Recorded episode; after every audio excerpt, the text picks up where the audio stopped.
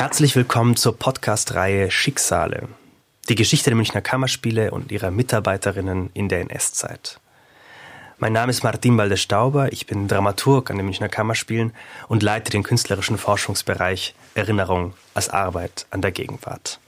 Am heutigen Tag ist Professor Magnus Brechtgen bei uns im Studio. Hallo. Hallo, grüße Sie. Und wir wollen heute blicken auf die Anfangsjahre der Münchner Kammerspiele. Die Münchner Kammerspiele wurden 1911 in der Augustenstraße 89 gegründet und kamen 1926 erst an die Maximilianstraße, wo sie auch heute sind, in das Schauspielhaus. Dieses Theater, das Schauspielhaus, wurde in diesem Jahr aufgelöst und die Kammerspiele ergriffen die Gelegenheit, hierher ins Zentrum der Stadt zu kommen. Und diese Zeitspanne wollen wir uns anschauen, ganz bewusst auch mit Blick auf München, aber natürlich auch auf die gesamtdeutsche Geschichte. Wo befinden wir uns im Jahre 1911, als dieses Theater gegründet wird? Ja, wir befinden uns auf dem Höhepunkt, wenn man so will, des Deutschen Kaiserreiches. Ähm, ein äh, Nationalstaat, der da gerade 40 Jahre existiert, aber vor Kraft nur so strotzt.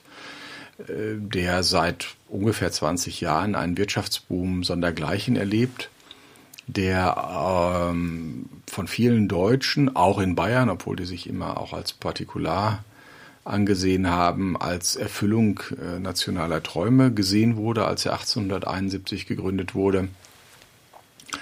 Und der dann seit Mitte der 1890er Jahre auch ähm, mit globalen Ansprüchen auftritt. Also die deutsche Wissenschaft, äh, die deutschen Universitäten, die deutsche naturwissenschaftliche Forschung äh, galt weltweit als vorbildlich. Äh, die Universitäten in den Vereinigten Staaten wurden vielfach nach deutschen Vorbildern gegründet, auch in Großbritannien hat man sich London School of Economics und ähnliches äh, an deutschen Vorbildern orientiert. Die Wirtschaftsexpansion war enorm. Äh, das, die, das jährliche Wachstum des Bruttosozialprodukts war so, dass 1914, wenn man das letzte Jahr ähm, Friedensjahr und dann das erste Kriegsjahr betrachtet, Deutschland, das Deutsche Reich nach den Vereinigten Staaten die zweitgrößte Volkswirtschaft der Welt war. Und äh, wenn man die Vereinigten Staaten, das Deutsche Reich und Großbritannien zusammennimmt, hatten diese drei Staaten ungefähr damals 60 Prozent des globalen Bruttosozialproduktes. Das heißt, es zeigt, wie äh, in hohem Maße dominant äh, das Deutsche Reich und auch Europa, Nordamerika, Transatlantik in dieser Phase waren. Wenn man dazu bedenkt, dass es äh, Frankreich, ähm, Österreich, Ungarn und Russland auch noch als Großmächte gab, das sind die dominierenden Mächte der Welt.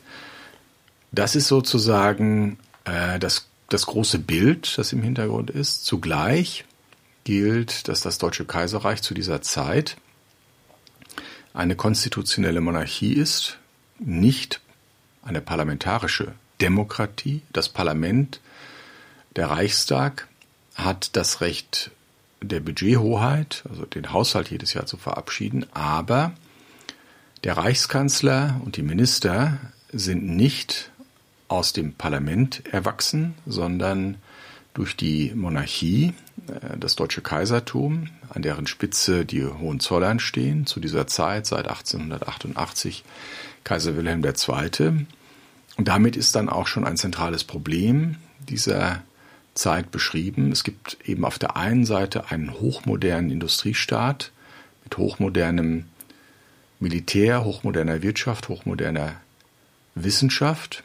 Und auf der anderen Seite sind die politischen Prozesse der Entscheidungsbildung, der öffentlichen Kommunikation, der Checks and Balances zwischen den unterschiedlichen Interessen von rund 60 Millionen Deutschen, nicht äh, parlamentarisch-demokratisch in Wahlen, in öffentlichen Debatten, in Debatten im Reichstag abgefedert und reflektiert, sondern hängen in hohem Maße vom persönlichen Willen, vom persönlichen Eindrücken des Herrscherhauses und der Herrscherpersönlichkeit Wilhelms II. und einer sehr kleinen Gruppe um ihn herum ab.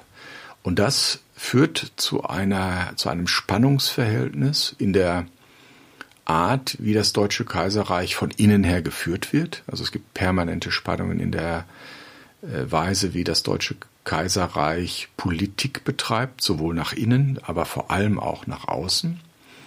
Und diese Politik nach außen ist in dieser Phase in hohem Maße geprägt von diesem Selbstbewusstsein des Erfolges, den man seit der Gründung des Reiches hatte. Und dieses Selbstbewusstsein führt dazu, dass seit 1895, 96, 97 in der politischen Führung des Kaiserreiches die Überzeugung herrscht, wir müssen uns auf das 20. Jahrhundert vorbereiten. In einem globalen Wettbewerb müssen wir die Grundlagen des deutschen Erfolges, den wir jetzt gerade sehen, sichern. Wir müssen das sogar noch weiter ausbauen, weil das deutsche Modell, so wie wir es praktizieren, mit der konstitutionellen Monarchie, mit der Art der politischen Organisation, mit dem weithin noch funktionierenden preußisch-deutschen Obrigkeitsstaat. Das ist unser Erfolgsgarant und das müssen wir im Grunde sichern gegen alle Forderungen nach einer stärkeren Parlamentarisierung, nach einer stärkeren Demokratisierung. Und diese Art der Politik, die daraus folgt, vor allem in der Außenpolitik, führt dazu, dass man auf Seiten der deutschen kaiserlichen Führung sagt, wir müssen global als Militärmacht stärker auftreten. Wir müssen uns global Sicherungspositionen schaffen, weil wir sonst im 20. Jahrhundert gegen die anderen großen Mächte, die schon entweder schon existieren oder gerade wachsen, wie die Vereinigten Staaten, Großbritannien, Frankreich, Russland, nicht überleben können. Das führt dazu, dass es ein hohes Maß an Rüstung in dieser Zeit gibt, der dann alle Großmächte erfasst, ein Rüstungswettlauf seit der Jahrhundertwende. Und das führt vor allem dazu, und das ist der, vielleicht der entscheidende Faktor, dass in den Führungen der anderen Mächte, insbesondere in London, aber auch in Paris, in St. Petersburg und im Hintergrund auch in Washington, die Wahrnehmung wächst, dass die Führung des Deutschen Kaiserreiches eigentlich nicht so genau weiß, was sie mit ihrer Kraft mit ihren militärischen Potenzialen mittelfristig erreichen möchte und dass man alle Signale, die die internationale Politik, vor allem von Großbritannien, aber dann auch äh, von Frankreich aus, in Richtung Deutschland sendet, in der deutschen Politik nicht ankommen oder jedenfalls keine äh, Reaktionen zeigen, sondern im Gegenteil, man gewinnt von außen, wenn man auf das Deutsche Kaiserreich von 1895 bis 1911, über das wir ja jetzt sprechen, blickt, den Eindruck, dass da ja eine fast autistische ähm, äh, Führung am Werk ist, die unbedingt etwas erreichen möchte, ganz egal, welche Kosten das hat. Was Sie damit beschreiben, äh, dass es dort einen Staat gibt, der nicht weiß, wohin mit seiner Kraft. Das äh, habe ich als Schüler äh, sehr eindrucksvoll gelernt anhand des Stücks Der Trojanische Krieg findet nicht statt von Jean Girondou. Das äh, praktisch mit Bezug auf Frankreich und Deutschland den Trojanischen Krieg nochmal neu erzählt. Und da gibt es genau diese Konstellation des auf, der aufstrebenden Macht, die nicht mhm. weiß, wohin mit dieser Gewalt. Ja. Wenn Sie von der Militarisierung sprechen, wenn Sie von der Machtarchitektur sprechen des Deutschen Kaiserreichs, Verwundert Sie dann, dass hier in München ein avantgardistisches, international vernetztes Theater entsteht im Jahre 1911 mit den Münchner Kammerspielen? Nein, das verwundert mich nicht, denn die Vielfalt äh, der kulturellen Szenerie ist ähm, äh, überall sichtbar. Also das Kaiserreich hatte viele Gesichter. Und das, was ich eben beschrieben habe, ist der Blick auf äh, die politischen Zentralfragen, auf die Machtfragen, auf die außenpolitischen Fragen, auf die militärischen Fragen. Also auf die Aspekte, wenn man so will, die am Ende über Krieg und Frieden entscheiden. Aber natürlich haben gerade, weil es keine parlamentarische Demokratie war, viele Menschen in ihrem Alltag sich mit ganz anderen Dingen beschäftigt, mit Literatur, mit Musik, mit Philosophie. Und es ist gerade ein Phänomen, der deutschen Öffentlichkeit, das, was äh, Thomas Mann dann als machtgeschützte Innerlichkeit bezeichnet hat und das, was dann auch im äh, Ersten Weltkrieg propagandistisch so als Rechtfertigung für in Anführungszeichen das deutsche Wesen bezeichnet wurde, zu sagen, gerade die Tatsache, dass das Deutsche Reich in hohem Maß ein Obrigkeitsstaat ist und eine autoritäre Führung hat, ermöglicht es den Deutschen, weil sie sich nicht so sehr für Politik interessieren müssen, weil es den starken Staat gibt, der sich um sie kümmert und sie sozusagen in einem äh, Verhältnis der nicht notwendigen politischen Partizipation hält. Deswegen haben sie Zeit und Gelegenheit und Kreativität, ihr deutsches Wesen, so hat man das damals genannt, in der Kreativität äh, von künstlerischen ähm, Dingen auszuleben. Das ist im Grunde die Spiegelmedaille der Argumentation dieser Zeit, dass man, wir sind jetzt im Grunde schon in den Kernargumentationen äh, des Ersten Weltkrieges, äh, und wenn Sie äh, die Betrachtungen eines Unpolitischen von Thomas Mann kennen, dann ist das sozusagen der literarische ähm, Kumulation, das ist ja erst Ende, äh, also 1918 fertiggestellt und dann veröffentlicht worden, aber es ist während des Krieges entstanden. Und es zeigt genau im Beispiel Thomas Mann, wie diese deutsche Tradition der Kulturorientierung und der musischen Orientierung, der philosophischen Orientierung versucht sich zu rechtfertigen gegen die Anforderungen der modernen Gesellschaft, die das ähm, die eben immer regelmäßig davon ablenkt, weil der äh, äh, Schriftsteller dann auch gleichzeitig ein politischer Bürger sein soll, aber dass der Musiker auch ein politischer Bürger sein soll. Und genau das war nach dem Verständnis derer, die dieses Selbstverständnis ähm, des deutschen Sonderbewusstseins, so hieß das damals auch, und das haben auch die Deutschen im äh, Ersten Weltkrieg so formuliert, äh, die das verteidigen wollten. Es gibt da vielfältige Untersuchungen äh, dazu, die auch überhaupt nicht ähm, jetzt äh, nagelneu sind, sondern in den vergangenen Jahrzehnten entstanden sind. Und wenn Sie mir die Bemerkung erlauben, wir haben gerade in den vergangenen zwei Jahren Debatten darüber gehabt, wie wir das Kaiserreich betrachten sollen. Und es ist verwunderlich, wie Bewertungen des Kaiserreiches völlig ohne den Blick auf das deutsche Selbstbild in diesen Jahren auskommen. Man muss mal lesen, was die deutschen Intellektuellen zwischen 1890 und 1918 zur Selbstbeschreibung des deutschen Wesens geschrieben haben, wie sie sich selbst sahen, wie sie das Deutsche Reich sahen, welche Mission sie dem Deutschen Reich global zuschrieben und wie sie vor allem, das nannte sich dann auch so, den Kriegseinsatz des deutschen Geistes 1914 äh, bis 1918 beschrieben haben. Die Deutschen beschreiben sich selbst so, also diese Intellektuellen, diese Autoren beschreiben sich selbst so, als mit einem Sonderbewusstsein ausgestattet, das es zu erhalten gilt.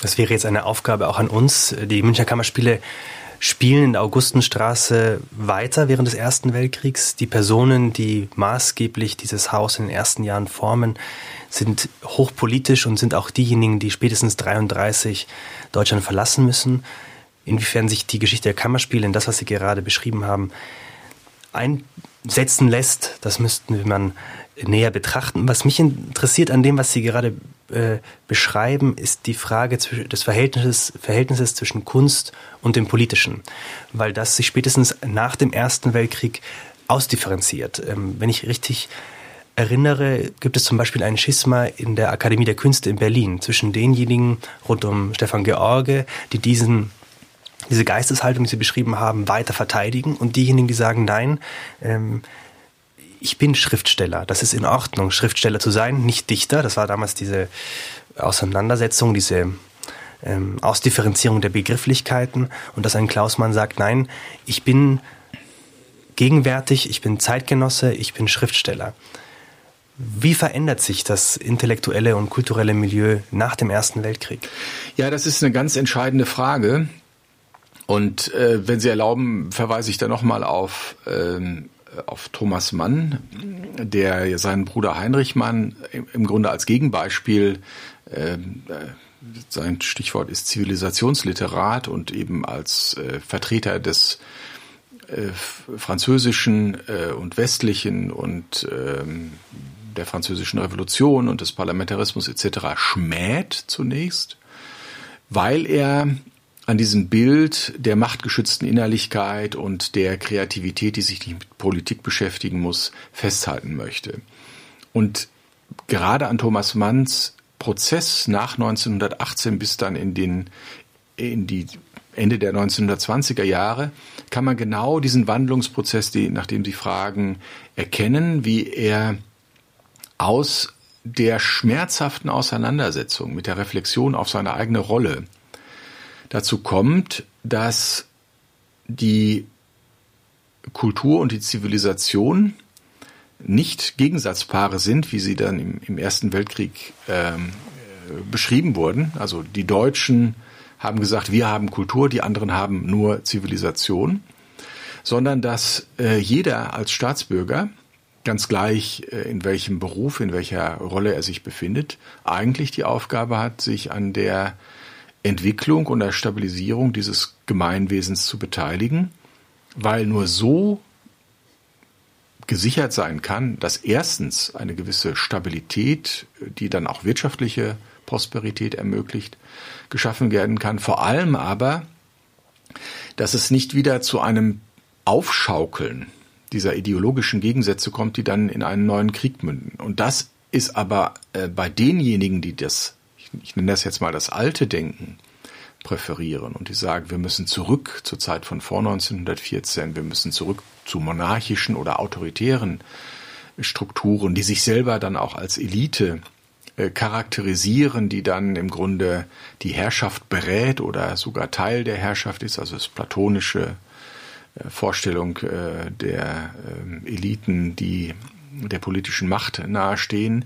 Das sind dann Selbstzuschreibungen, die antidemokratisch sind und die eigentlich eine Retro-Utopie, Retrofiktion beschreiben, die gegen die Zeit gegründet ist. Und das durchzieht, wenn Sie so wollen, die gesamte Weimarer Republik. Die einen, die sagen, wir müssen uns in der demokratischen äh, heute in der demokratischen Gegenwart zurechtfinden. Wir müssen sie gestalten. Wir müssen an diese Tradition, die es schon in 1848 und ähnlichen im deutschen Denken gibt, anknüpfen. Sozialdemokratisch, liberaldemokratisch etc.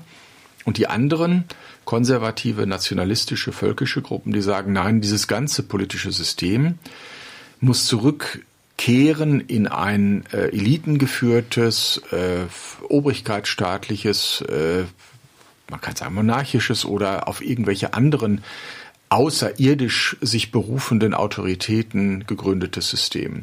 Und dieser Zweikampf, der durchzieht äh, die gesamte deutsche Gesellschaft der gesamten 1920er Jahre. Und man kann sagen, dass die Zahl derer, die als überzeugte Demokraten und Republikaner das parlamentarische System befürworten, eigentlich über die Jahre kontinuierlich abnimmt und dass diejenigen, die auf eine autoritäre Lösung äh, vertrauen und autoritäre Systeme bevorzugen, auch unter dem Eindruck europäischer Bewegungen, der Faschismus in Italien etc.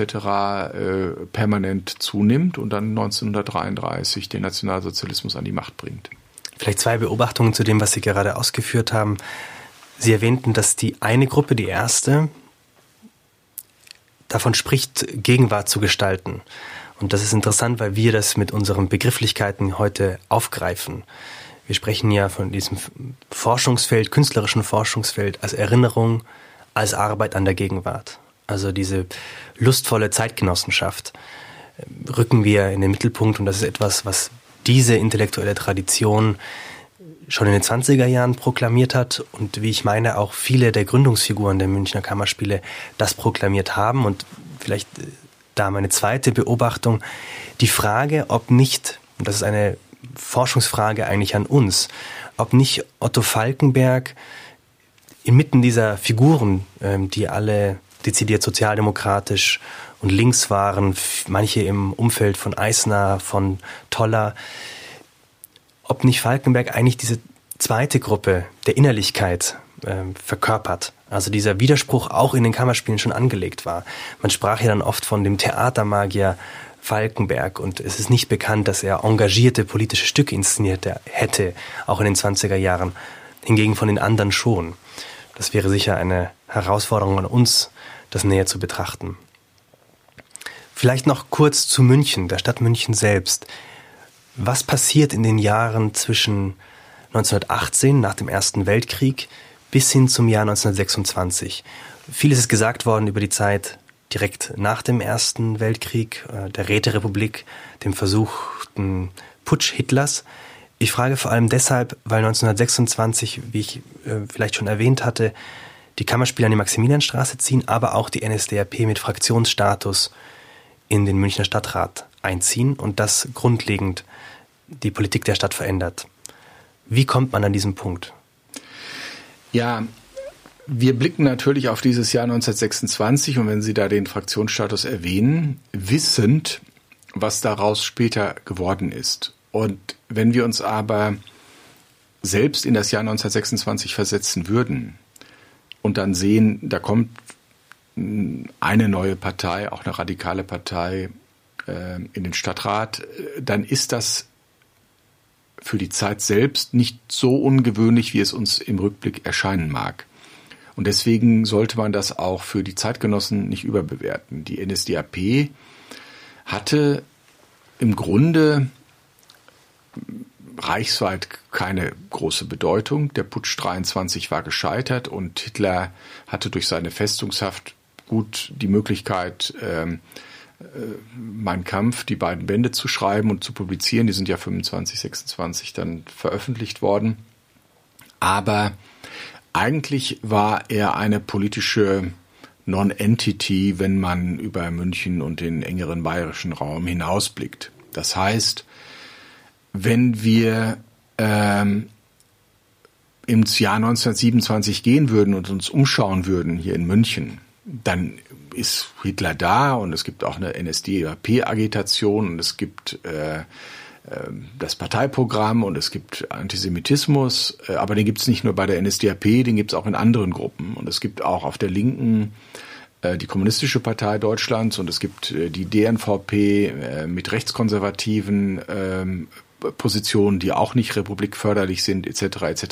Das heißt, in dieser Phase ist in keiner Weise absehbar, dass 1900 30 die, im September die NSDAP dann plötzlich äh, einen Riesensprung bei den Wahlen macht und 1932 äh, mit Abstand die stärkste Partei äh, in den Reichstagswahlen werden wird. Da sind wir weit von entfernt und wir müssen ernst nehmen, dass Personen, die 1926 jetzt beispielsweise hier auf die Kammerspiele blicken oder auf das, was das Programm war,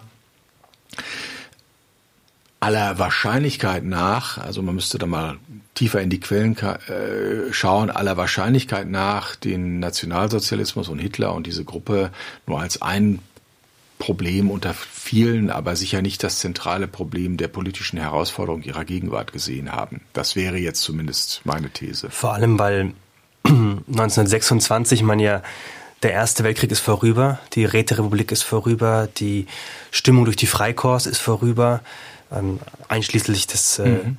gescheiterten Hitlerputsches. Aber auch die Inflation ist vorüber. Man ist in einem ja. festen Währungsregime und die Wirtschaft boomt. Also da, man spricht ja von den goldenen Zwanzigern. Das beru beruft sich eigentlich mehr auf Chicago und New York, aber in gewisser Art und Weise stimmt das auch kulturell und äh, politisch auch in der Festigung des demokratischen Systems nach ähm, für, ja, nach diesen unruhigen Anfangsjahren der Weimarer Republik für diesen Moment, in dem die Kammerspiele von der Augustenstraße in, an die Maximilianstraße wechseln. Das, äh, das kann man äh, zweifellos äh, weitgehend eins zu eins auf die Selbstwahrnehmung ähm, übertragen, der, der, der Weimarer Republik dieser Jahre, die in hohem Maße auch davon profitiert hat, dass ähm, mit dem Dawes-Plan eine Regelung der äh, Kriegsschulden äh, und der Reparationsfragen äh, auf den Weg gebracht wurde, dass Gelder nach Deutschland äh, fließen, also Kredite nach Deutschland fließen und dass tatsächlich auch äh, das, was Sie als Golden Twenties charakterisiert haben, auch in vielfältiger Hinsicht in Deutschland so wahrgenommen wird. Und